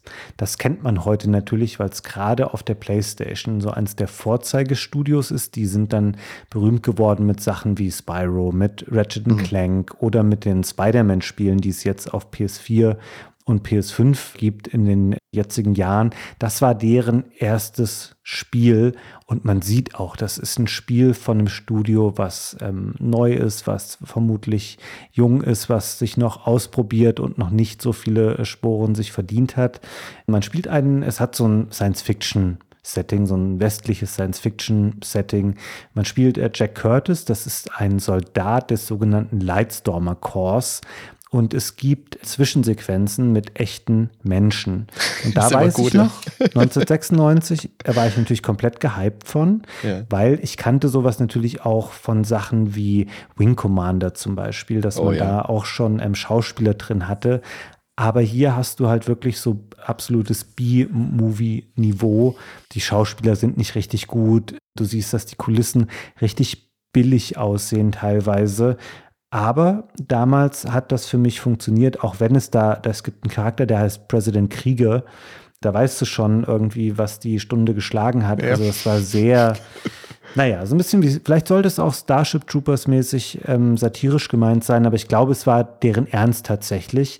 aber auch egal, selbst wenn ich das außen vor lassen würde, was ich damals auch als eher positiv empfunden habe, bleibt ja noch das Spiel an sich. Und das war ein guter Ego-Shooter auf der PS1. Der war sehr Doom-artig, also so ein mhm. bisschen kalt, so die Menüs auch etwas technisch wirkend und schon äh, auch so dezent aggressiv wirken. Die Karten im Spiel sehen genau aus, wie sie bei Doom damals aussahen. Das Spiel läuft sehr flüssig für PlayStation 1 Verhältnisse. Also wir sind ja auch echt hier noch gerade im Konsolenbereich in der frühen Ego-Shooter-Phase. Du hast noch keine, keinen Analog-Stick-Controller auf der PS1, also das gibt es noch nicht. Aber sie haben sich auch bemüht, schon über das, was Doom und Co. schon etabliert hatten, noch ein bisschen was Eigenes einzuführen. Es gibt so spezielle Fähigkeiten, die heißen jetzt Psionics. Ähm, das ist sowas wie Heilen oder Energiebälle schleudern oder ein Schutzschild aufbauen, Elektroschocks verteilen. Cool, cooles Feature. Ich habe dann irgendwann gedacht, na ja, im Grunde haben sie auch so ein bisschen das, was eigentlich andere Waffen wären, auf diese Psionics-Fähigkeiten umgestrickt. Aber egal, ich kann das auch heute noch spielen. Das haut einen absolut nicht mehr vom Hocker. Aber wenn du es in den Kontext der Zeit setzt, 1996, ein echt okayer Ego-Shooter, im Konsolenbereich, wo das noch nicht so üblich war, dazu ein Erstlingswerk und es ist auch immer interessant zu gucken, wo kommen so große Studios eigentlich her mhm. und da muss sich Disruptor nicht verstecken. Das hat Insomniac Games eigentlich schon ganz gut gemacht damals. Ja, und vor allem ja für die PlayStation zu einer Zeit, wobei 96, das war noch vor das N64 in Deutschland rauskam. Ja, es war auf jeden Fall bevor GoldenEye rauskam. Ja, ja, ja, auf jeden Fall. Ich habe Disruptor, also ich ähm, kann das nur immer wieder bei allen deinen, deinen Spielen jetzt sagen. Jetzt habe ich natürlich auch nicht gespielt, aber hier kann ich mich zumindest an die Werbung für das Spiel erinnern, die damals in dem Printmagazinen oder in einem Printmagazin abgedruckt war und die auch ein bisschen so eine kleine Kontroverse gegeben hat. Das war so ein, so ein Teddybär, also mhm. zweiseitige Werbung und auf der rechten Seite war ein Teddybär mit einem großen blutigen Loch in der Mitte wo sie dann, keine Ahnung, Marmelade reingeschmiert haben. Mhm. Das ist so meine Verbindung zu Disruptor. Und ich finde jetzt gerade für die Zeit ist das ein spannendes Spiel. Du hast jetzt ja schon gesagt, diese Psi-Fähigkeiten und heute mit dem, mit dem Blick von, keine Ahnung, 27 Jahren später, erinnert das entfernt vielleicht ein bisschen an die Jedi-Fähigkeiten aus Star Wars. Ja, ist stimmt. jetzt natürlich drei Jahre vor Episode 1. Das kam ja, die kam erst 1999 ins Kino und dann hat es ja angefangen mit den ganzen Star Wars-Spielen. Die gab es ja damals nur als diese Space-Simulationen, also X-Wing und, und TIE Fighter mhm. waren da gerade noch aktuell. Diese Real-Schauspieler-Szenen hast du auch angesprochen und da ist mir auch direkt Starship Troopers ins ja. Hirn geschossen. das ganze Gehirn weggelutscht. Ja, ist, ist ein spannendes Spiel. Hat natürlich auch viel Nebel, das ist ja typisch für die Zeit. Und das gab es nicht nur am N64, ne? Hm. muss man auch mal sagen. Jetzt ist aber meine Frage, weil das kam Ende 96, also relativ früh. Ist ja ein ab 18er Spiel. Mein lieber Fabian, wann hast du das denn gespielt? Ach du, ich schäme mich da nicht zu sagen, ich habe das damals, ich habe es auf jeden Fall gespielt, als das rauskam zu der Zeit. Also wenn ich es nicht selber hatte, ich hatte einen Cousin, der ist ein paar Jahre älter, dann hat der das gehabt. Also ich, ich erinnere mich da, ich habe auch lustig, ähm, diese Anzeige hatte ich komplett vergessen, bis du sie jetzt erwähnt hast, aber daran erinnere ich mich, aber ich weiß, das haben wir auf jeden Fall damals gespielt und die Playstation war da in Deutschland so ein Jahr ungefähr auf dem Markt und das war was, was einen auf jeden Fall noch ähm, beeindruckt hat. Und also das, man ordnet es auf jeden Fall auch schon eher noch so den Frühwerken zu. Und da würde ich fast sagen, hat es sich mit am besten von diesen reinen 3D-Spielen gehalten, die jetzt nicht die ganz großen Nummern wie Ridge Racer und sowas waren. Mhm. Und das hat man auch, es war auch ein, äh, durchaus bei Kritikern damals ähm, sehr beliebt. Es hat richtig ja. gute Wertungen eingefahren und unbedingt weiß nicht, äh, jetzt zu sagen, es ist ein Klassiker, ist vielleicht auch übertrieben, aber es ist ein Spiel, was auf jeden Fall, wenn du eine Liste der besten 50 PlayStation-Spiele, da würde es, glaube ich, mit auftauchen, wenn du irgendwann sagst, okay, wir haben jetzt schon 15 Rollenspiele drin, wir müssen auch mal andere Genres ja. abbilden, dann landet da irgendwann auch Disruptor, glaube ich, drin. Naja, Fabian, alleine wenn du die Werbung, äh, die Wertungen dir anschaust damals, 88 Prozent, das ist schon nicht verkehrt, davon Klassiker zu sprechen. Ich meine, heute blickst du da anders drauf zurück, das ist klar, weil es einfach nicht gut gealtert ist. Mhm. Aber so für die Zeit war das ein herausragendes Spiel. Das muss man schon anerkennen. Und bin echt überrascht davon, dass es halt wirklich nicht so doll ruckelt, wie ich gedacht habe. Mhm. Also das geht schon noch voll klar. Die haben damals schon gezeigt, dass die technisch einfach ganz fit sind, die Leute. Ähm, das ist ja, ja, was, wodurch sie auch spätere Spiele immer ausgezeichnet haben. Also von daher kann man auch auf jeden Fall mal drauf zurückblicken. Es ist halt natürlich ein Spiel, an das ich damals schwer rangekommen wäre. Ich habe es ja in der letzten Folge, glaube ich, auch schon erzählt. Ich bin in Würzburg immer im Theo Kranz Versand rumflaniert und die haben mich natürlich gekannt und die haben genau gewusst, wie alt ich bin. Die hätten mir das nicht verkauft. Hm. Ja, schwierig dann. Hm. Hättest auch ältere Verwandtschaft haben müssen, die dir die Spiele, bei denen du die Spiele gespielt hättest. Wir haben uns dann einen Freund angelacht, der Robert. Robert war zwei Jahre älter als wir und der hat uns dann immer die Spiele besorgt. Hm, auch gut. Das heißt, äh, das heißt, du hast es dann irgendwann auch spielen können. Ich hätte es spielen können, aber Disruptor ist auch wieder etwas, Fabian, was ich nicht gespielt habe damals. Bin, bin schockiert ein bisschen, muss ich sagen. Ja, ich, was glaubst du denn, wie ich schockiert ich, als ich deine Liste gesehen habe? Ich habe gedacht, verdammt, ich kenne ja hier überhaupt nichts. Habe gedacht, ich kenne mich super aus mit PlayStation und dann denke ich mir, oh Gott, hier nie gehört, keine Ahnung. Ähm, geht's los, Sheepdog ein Wolf, was will denn das sein? Der meint doch bestimmt einen Coyote, nee, meint er nicht, oh Gott. Es gibt übrigens, und das finde ich ganz sympathisch, auf der Seite von ähm, Insomniac Games, da gibt es heute noch so einen Legacy-Spielebereich und da gibt es auch Material zu Disruptor, da kann man sich einen Trailer angucken. Komischerweise steht auf ihrer eigenen Seite, das Spiel ist 1994 rausgekommen. Ich weiß nicht, wer das geschrieben hat, es kann aber definitiv nicht Nein. stimmen, weil da gab es die PlayStation ja noch nicht mal in den Gebieten, wo das zuerst erschienen ist. Es kam in Japan ja sogar noch später als im Westen raus. Aber es gab auch keine andere Version, oder? Hat es der Praktikant geschrieben, die Webseite? Ich vermute mal, das äh, wahrscheinlich mal so schnell so zusammengetippt irgendwann. Und wenn man ihren eigenen Trailer aufruft, der ist auch wirklich in ihrem YouTube-Kanal dann drin, da steht da auch drin, Released for PlayStation in 1996. Ja. Und man sieht da auch ja. die Schauspielersequenzen und so. Also guckt da mal rein, dann habt ihr äh, könnt ihr binnen zwei Minuten und 27 Sekunden, so lange geht nämlich dieser Trailer, all das nochmal nachvollziehen, was Hardy und ich zum Spiel jetzt gerade gesagt haben. Mhm. Ja, dann würde ich sagen, dann machen wir blutrünstig weiter. Jetzt bin ich gespannt. Ich habe jetzt auf meiner Liste Bushido Blade 2 ah. von Lightweight und Publisher Square. Mhm. Und äh, da steckt, das muss ich leider sagen, ein Katana-förmiger Stachel in meiner Haut, Fabian. Als der Ben und ich nämlich unsere Folge zu Street Fighter 2 aufgenommen haben, da wollte ich eigentlich den Vorgänger von Bushido Blade 2 besprechen. Mhm. Nur bei, um bei der Recherche dann festzustellen, dass es ja immer noch indiziert ist. Ach Gott, sind, müssen die 25 ja. Jahre nicht bald mal rum sein? Na, das dauert noch eine ganze Weile. Aber ich meine, klar, du kannst journalistisch besprechen, geht schon, ja. Aber es ist halt trotzdem eine Grauzone. Zumindest so, wie wir unsere Besprechungen machen. Und inwieweit natürlich ein blockiges Spiel von 1997 mit Pixelblut auf den Index gehört, auf den es auch erst 2003 gerutscht ist. Ah, okay, das ist das Problem, weil ja. die 25 Jahre seit Release wären rum jetzt, ne? Die sind im, im März wären die abgelaufen.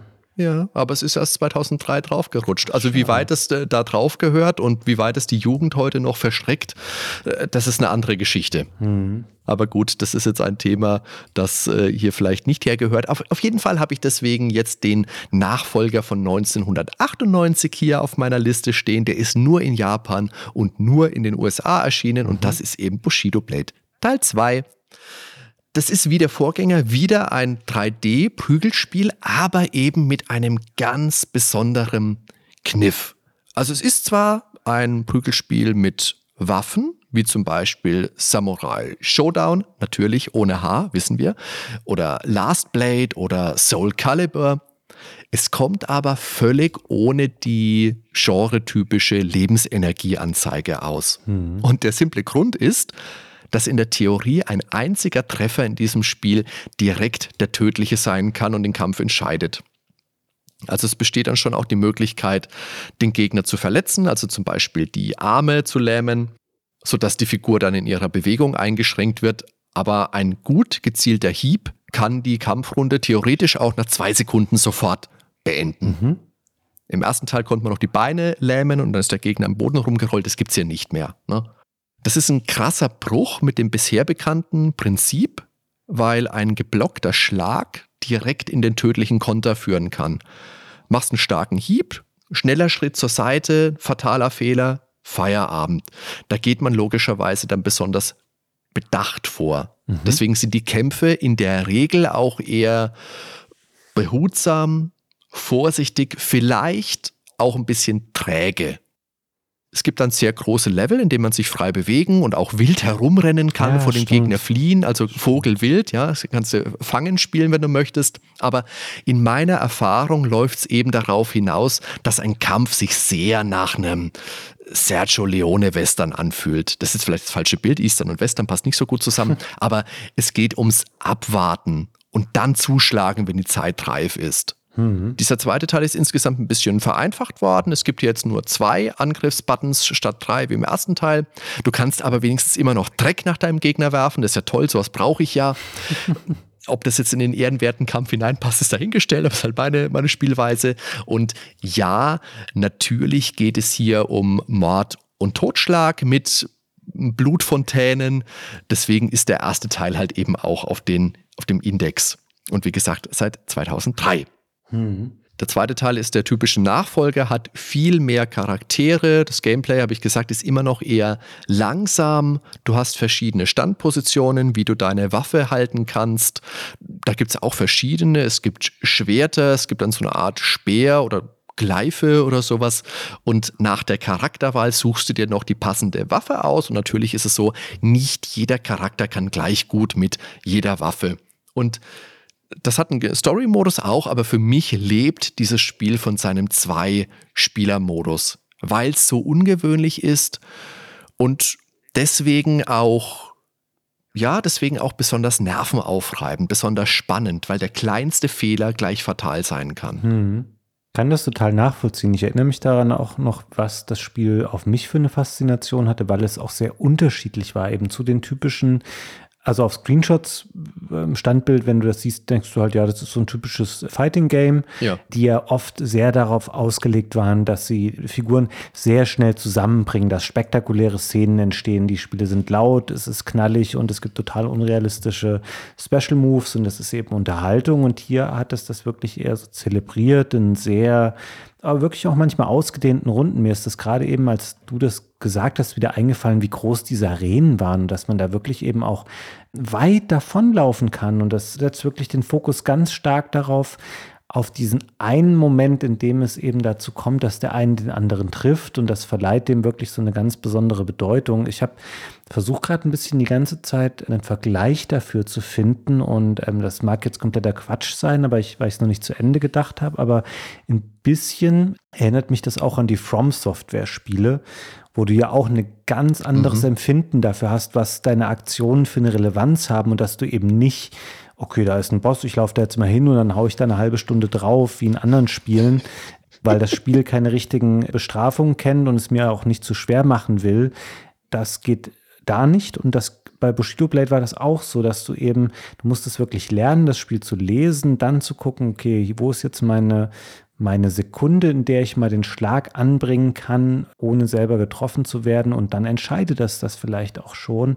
Und das Spiel hat einfach eine große Dramatik dadurch bekommen, obwohl es ganz viele Sachen vermeidet, die auf billige oder auf einfachere Art und Weise so eine emotionale Involvierung erschaffen könnten. Ja, es ist wirklich ein besonderes Spiel, was auch ähm, selten dann in seiner Art so kopiert wurde und komischerweise dann aber auch nie richtig äh, fortgesetzt wurde später oder Vielleicht vergesse ich jetzt gerade was, aber es gibt keine richtigen Sequels dann mehr zu Bushido Play 2, oder? Es gibt, ich meine sogar vom gleichen Hersteller noch eine Reihe, ich bin mir sicher, heißt sie Kengo, da gab es, glaube ah, ich, einen oder zwei sein, Titel ja. auf der PlayStation 2 und es gab dann halt modernere Indie-Spiele, die dann ein bisschen in die Richtung gehen. Aber wirklich durchgesetzt hat sich diese Spiele, haben sich diese Spiele nicht, nein. Hm. Schade eigentlich. Das waren besondere Spiele auf jeden Fall. Ja. Also auch sehr, auch japanisch so in ihrer ganzen Ästhetik. Mhm. Aber ich fand die, fand die schön. Weiß gar nicht, ob man das zweite noch irgendwo heutzutage spielen kann. Wahrscheinlich leider nicht mehr. Hm, ich glaube, die kriegst du abseits der PlayStation schwierig. Mhm. Möchtest du noch was ergänzen zu Bushido Play 2? Nein, da habe ich mich jetzt relativ drüber ausgelassen. Aber ich bin jetzt mit Entsetzen schaue ich auf die Liste, Fabian, stelle fest, dass wir beide nur noch ein Spiel haben. Das, das kann ist, doch nicht wahr das sein. Das ist gar nicht schlimm. Es kommt nur ein richtiges Highlight jetzt. Ich habe über dieses Spiel schon sehr viel bei Stay Forever gesprochen. Das ist ein ähm, Spiel, dem haben wir eine Folge unseres Formats zweite Reihe gewidmet, die es nur recht selten gibt, wo wir Spiele beschreiben, die eben passend zu der Rubrik, die wir hier auch haben mit den Underdogs, die sich nicht so für eine Hauptfolge anbieten würden, die aber trotzdem bemerkenswerte Spiele sind, die eine Besprechung verdient haben. Es geht um Heart of Darkness, ein Cinematic Platformer von einem französischen Studio unter der Leitung von Eric Chahi, der auch Spiele gemacht hat wie Another World zum Beispiel, was viele Leute ähm, da draußen kennen, so ein früher 90er Klassiker. Und Heart of Darkness ist ein Spiel, was eigentlich diesem Spiel gar nicht so viel später nachfolgen sollte und dann sehr, sehr viele Plattformen mitgemacht hat, kommen und gehen sehen, für die es erscheinen sollte. Es hat den Publisher mal gewechselt. Es hat sehr, sehr lange gebraucht, bis sie die richtigen äh, technischen Mittel auch hatten, um dieses Spiel dann irgendwann mal fertigzustellen.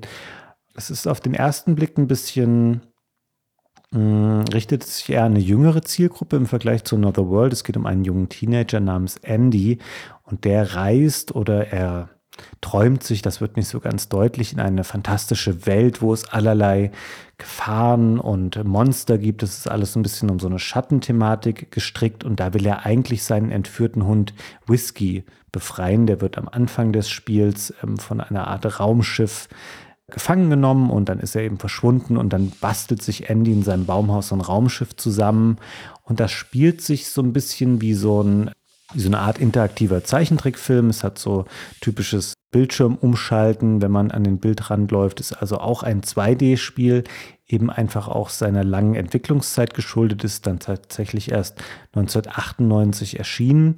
Und für mich ist es ein Spiel, was wirklich auf so einem Level liegt, wie eben das besagte Another World oder auch Prince of Persia, weil es sehr, sehr schön ist. Man kann das heute noch gut angucken. Es hat hübsche Zwischensequenzen. Alles mit der Einschränkung, dass das Spiel in einer sehr, sehr niedrigen Auflösung läuft. Also äh, man sieht, dass diese Assets einfach mitgealtert sind im Laufe der Entwicklung und so 2D-Sachen, da kannst du eben nicht später sagen, ja, wir verfünffachen jetzt mal die Auflösung, wie das bei ähm, polygonbasierten 3D-Geschichten einfach geht, dass du das dann einfach alles hochskalierst. Ähm, du siehst im Spiel sein Alter an, aber auch hier wieder ähm, die 25 Jahre, die seitdem vergangen sind oder 24, die haben dem Spiel natürlich dann eher gut getan, weil es besser gealtert ist als viele 3D-Spiele. Und ja, wenn man eben mit diesem Konzept kein Problem hat, dass man alle paar Meter stirbt, es hat eine wirklich schöne Atmosphäre. es ist sehr, sehr komprimiert in seiner Art. Also es hat eher so eine Filmlänge. Man kann da, wenn man die Tode mal rausrechnet, mhm. dann bist du damit in zwei Stunden fertig. Dafür ist aber auch kein Bildschirm wirklich wie der andere, sondern du hast das Gefühl, du machst dir wirklich gerade diese Reise durch den Planeten mit auf dem Weg zu dem Hund und machst selten die gleichen Sachen oder siehst die gleichen Dinge, sondern es ist ein wirklich schönes Kunstwerk, kann man sagen. Man hat sicherlich seine Macken, die einfach auch diesem Genre inhärent sind, aber für mich einfach ein echter Klassiker. Und ich musste das hier in dieser PlayStation Underdog-Folge nochmal würdigen, weil es gibt es nur für PlayStation und für den PC. Und ansonsten leider, es ist generell ein komplett verschüttetes ähm, Spiel. Das hat was mit den Rechten ja. zu tun. Es gibt da keinerlei Neuauflagen oder irgendwas in der Art. Ich bin sehr froh, Fabian, dass du dieses Spiel als letztes genommen hast, damit ich endlich am Schluss mal sagen kann, das habe ich auch gespielt. Zwar nicht sonderlich weit, aber du hast es ja angesprochen, ihr habt das mal als Thema gehabt bei, bei Stay Forever oder vielmehr du hast da ja eine Folge drüber mhm. gemacht.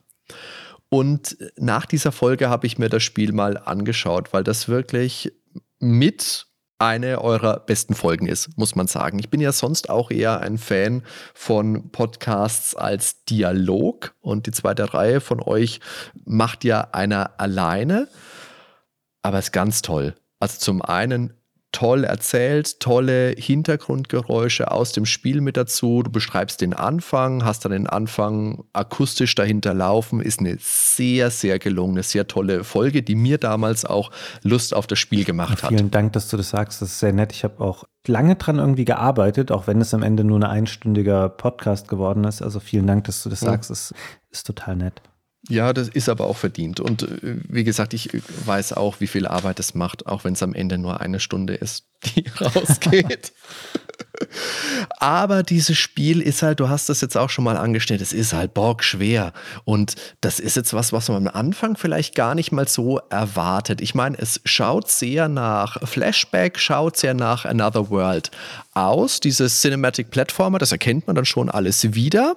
Und dafür, dass es auch wieder, ähnlich wie Klonoa, schaut er kindgerecht, fröhlich aus. Also dieser Andy, das ist ja so der kleine, der kleine Erfinder, der baut sich seine Rakete im Garten, so wie Jimmy Neutron. Kennst du noch Jimmy ja, Neutron, klar. das Kindergenie? Ach stimmt, ja, ja guter Vergleich. Da hat mich das ein bisschen. und dann ist dieses Spiel aber echt knackig. Ja, es ist super. Ja, also ist so ein Jump'n'Run. Und du sagst jetzt zwei Stunden. Ja, zwei Stunden, wenn man die Sterbeanimationen rausrechnet und wenn man sich vorher halt dieses Spiel wirklich knallhart angeeignet hat. Mhm. Wenn man Pro ist, dann kommt man in zwei Stunden durch. Das gestehe ich zu, ja. Aber wenn du da wirklich unbedarft dran gehst, so wie ich, dann wird das nichts mit zwei Stunden. Ich habe gemerkt, es wird, es wird sukzessive sehr viel einfacher, weil du genau verstehst irgendwann, okay, wann muss ich hier äh, was machen und wo muss ich stehen. Also es gibt ganz viele Tode, die kannst du nicht verhindern beim ersten Mal, weil du, yeah. das Spiel möchte halt auf so eine ganz bestimmte Art und Weise gespielt werden. Ja damit da eben alles richtig funktioniert in dem Ablauf, wie die Monster und so sich verhalten. Aber wenn du mal äh, zwei Monate nichts zu tun hast, dann spielst du es mal zehnmal durch. Und du, wenn du mal zwei Monate nichts zu tun hast, lernst du das Spiel auswendig, damit du in zwei ja, Stunden durchkommst. Dann, okay. ähm, du wirst sehen, dass die Spielzeit geht rapide runter. Vielleicht werde ich noch Hard of Darkness Speedrunner auf meine alten Tage. Das wäre auf jeden Fall was. Das würde ich mir angucken. Fabian, da geht noch was unter die zwei Stunden. Ich glaube aber tatsächlich auch, dass die Programmierer sich gedacht haben, Leute, wir haben jetzt so viele tolle, liebevoll animierte Sterbeanimationen hier eingebaut. Mhm. Die wollt ihr auch alle sehen, die müsst ihr alle sehen. Das ist ja teilweise schon drastisch, wie der kleine Andy da zu Tode kommt. Ja, das stimmt. Also das, ja, das ist so ein Zwischending irgendwie. Ich glaube, ja. also der ähm, Macher hat das mir gegenüber mal beschrieben, es sollte so ein bisschen so dieses Goonies-hafte haben. Also es ist schon noch ein bisschen unheimlich mhm. und gruselig mhm. wirkt, aber auch so, dass man es eigentlich nicht so schlimm findet. Es gibt auch kein Blut, aber ja, es gibt schon ja. ein paar Tode, die, äh, ja, es ist nichts für kleine Kinder, sage ich jetzt mal. Also man sollte da schon mal zumindest mit so Comic-Gewalt, das sollte man abkönnen, sonst ist das nicht das richtige Spiel für einen. Mir ist jetzt diese Szene mit diesem Saurier-Skelett auf dem Berg im Gedächtnis, wo du dann hin und her springen musst. Oh, bin ich da verzweifelt. Oh Mann. Aber äh, ist ein spannender Titel. Ja. Also auch einer auf jeden Fall, bei dem es schade ist, dass er ein bisschen in Vergessenheit geraten ist und vor allem, weil er so einen guten Titel hat. Heart ja, of total. Darkness. Das klingt ja volle Kanne nach Manowar. Das stimmt. Ist wahrscheinlich so für Suchmaschinen ist es nicht der beste Titel, glaube ich.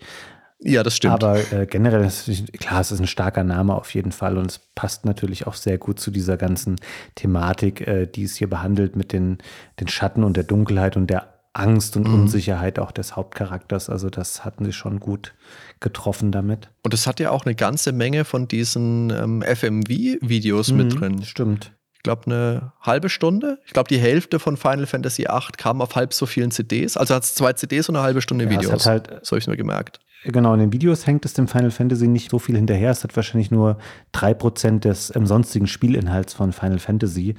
Aber ja, die wollten halt einfach auch ihre Geschichte erzählen und ihre schönen Videos damit reinpacken.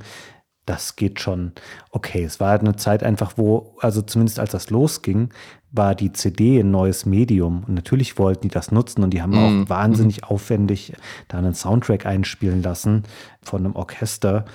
Klar, das 1998 war das alles nichts Besonderes mehr. Das Spiel hätte halt einfach viel, viel früher erscheinen müssen. Dann hätte es, glaube ich, auch eine ganz andere Wirkung. Ja, es hat auch lange Entwicklung. Und auch heute wäre das ein Spiel, was ganz anders besprochen werden würde. So, was hören wir von dir jetzt noch, Hadi? Ich bin gespannt, mit was du jetzt noch um die Ecke kommst. Naja, Fabian, ich habe mir jetzt gedacht, nachdem du betrogen hast im Endeffekt und jetzt ein Spiel hergenommen hast, das äh, ja schon einen ganzen Podcast bei Stay Forever bekommen hat, mache ich das am Ende einfach auch und betrüge einfach auch nochmal und nehme mir Police Notes nochmal her, das ich bei den Nerdwelten in Folge 22 schon mal ausführlich besprochen habe. Also eine sehr, sehr mhm. frühe Folge, muss man sagen. Ja, und es ist Betrug in doppelter Hinsicht, weil eigentlich ist Police Notes ja auch gar kein originäres PlayStation-Spiel, sondern ein Port. Das kam für den PC in, in Japan ursprünglich. Mhm. Das ist ein Science-Fiction-Adventure. Heute würde man wahrscheinlich eher sagen, es ist ein mhm. Visual Novel von Hideo Koshima, das sich exakt wie sein anderes großes Konami-Adventure Snatcher spielt.